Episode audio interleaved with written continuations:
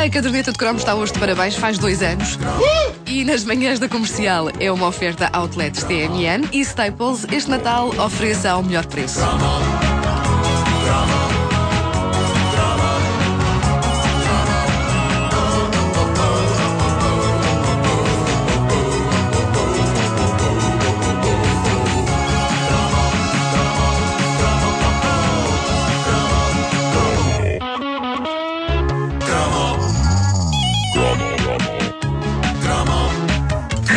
À procura do microfone. dizer, Ah, ah, ah. Já Wanda, está. va- va- vamos pôr uma. Hoje que celebramos os dois anos, va- vamos pôr uma, uma música. Uma, uma música contemplativa e, e- e- e calma e, introspectiva. É? Eh, porque, porque vamos. Porque vamos recordar. Então vamos a isso. E eu agora vou acender a lareira. Isto é o som do Só fogo. crepitar? É. Fantástico. Na verdade é um pacote de bolachas. Não, não, não devias ter dito. Estava a soar mesmo real. A sério. Sim. Há dois anos ia para o ar a primeira edição da caderneta de cromos, o cromo número 1. Hoje está a ir para o ar o cromo 824. Não consigo, não consigo falar e mexer no crepitar ao mesmo tempo. Parece-me este um belíssimo cromo para, numa verdadeira operação de autoprazer, fazer um cromo sobre a caderneta de cromos. Se calhar esta não é uma boa escolha. Ah, talvez muita gente não saiba como é que isto começou, ah, mas começou com generosas doses de angústia. Eu já tinha dito que sim ao convite para vir para a rádio comercial e, ao mesmo tempo, eu achava que já tinha feito basicamente tudo em rádio: sketches, crónicas, radionovelas, coisas mais sérias, coisas mais absurdas, e eu tentava passar a ideia ao Pedro Ribeiro de que estava em total e completo controle da situação e que tinha sido uma excelente ideia ele convencer a administração a contratar-me. Mas eu não tinha a mais pequena ideia do que ia fazer. Sei o que vou fazer neste momento, que é mudar de microfone, porque este tem um som muito estranho. Então vá, vamos lá experimentar outro. Então, em vez de pensar, Esse, esse é bom, esse é bom. em vez de pensar o que é que eu gostava de ouvir, o que é que eu gostava Isto está a correr tão mal.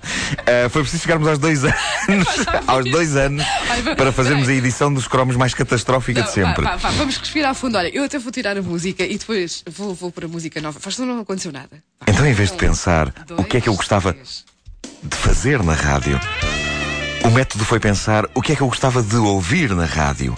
E o que eu gostava de ouvir, mas que ninguém se tinha dignado fazer, o que é imperdoável, era uma enciclopédia da minha infância e juventude, um compêndio interminável, construído dia a dia de tudo o que fez parte das nossas vidas e que, no fundo, nos fez. Então fui desenterrar uma ideia ao meu cemitério de ideias. O meu cemitério de ideias é uma pasta no computador onde jazem as ideias que, por falta de tempo ou de orçamento ou de interesse de toda a gente, exceto eu, acabam por não se concretizar. E muita gente não saberá isto, mas um dos projetos que eu tinha era o de fazer um blog que iria fazer o que a Caderneta de Cromos está a fazer há dois anos na rádio.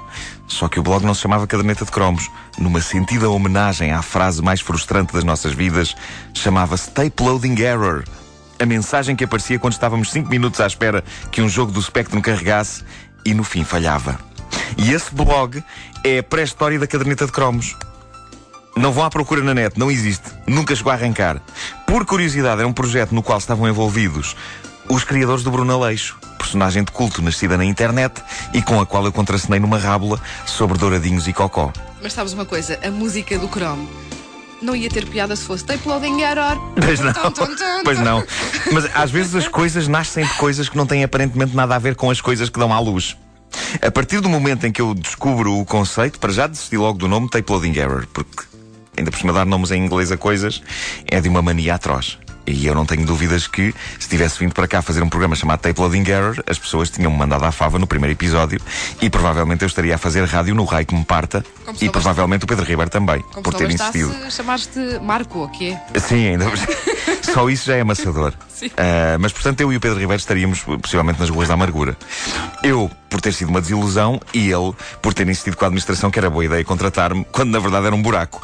Por isso, pela segunda vez na minha vida, o nome definitivo da rubrica apareceu-me de rajada, caderneta de cromos. E antes deste, o único nome que me apareceu de rajada na minha carreira foi o homem que mordeu o cão. Portanto, eu já sei que quando um nome de uma coisa me aparece de rajada, essa coisa vai correr bem.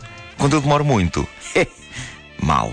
Não há nada que simbolize melhor uh, aquela época, os anos 70 e 80, do que o nome Caderneta de Cromos. Eu sabia que o nome era muito bom, mas reparem neste e-mail que eu mandei ao Pedro Ribeiro, em que também não me quero armar assim muito em bom.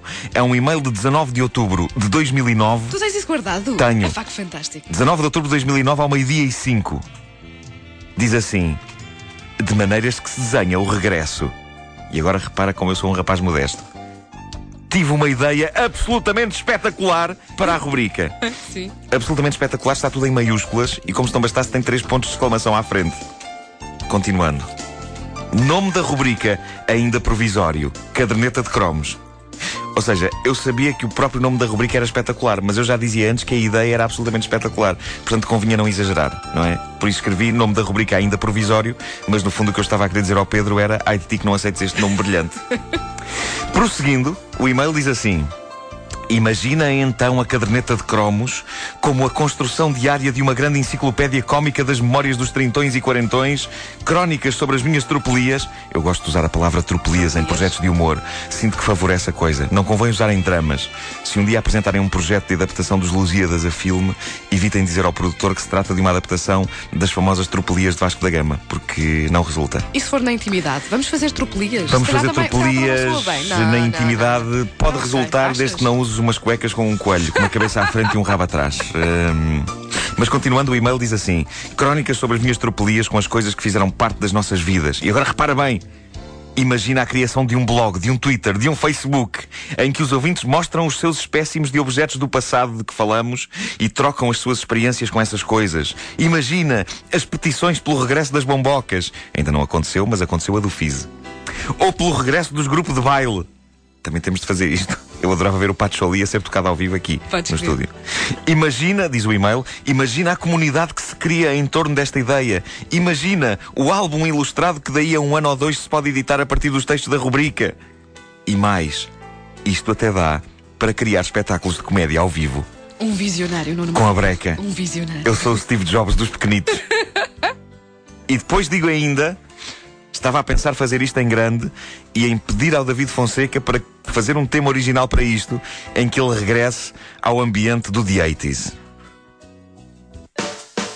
Há que dizer que o facto de ter sido o David a fazer a música da caderneta de cromos tem muito a ver não apenas com o facto de eu já ter trabalhado com ele, mas também com o quão inspirador para o nascimento da rubrica foi um dia eu ter sido surpreendido eh, pelo meu leitor de MP3 que estava no modo aleatório, ou shuffle, se quiser ser arrogante, eh, com este single do David, com esta música, o The 80s, que eu já não ouvi há algum tempo. Por isso, tinha de ser mesmo ele a fazer a música. E fez. E no e-mail que eu lhe mandei, o recado era: faz uma coisa assim a meias entre David Fonseca e Rico Kazek.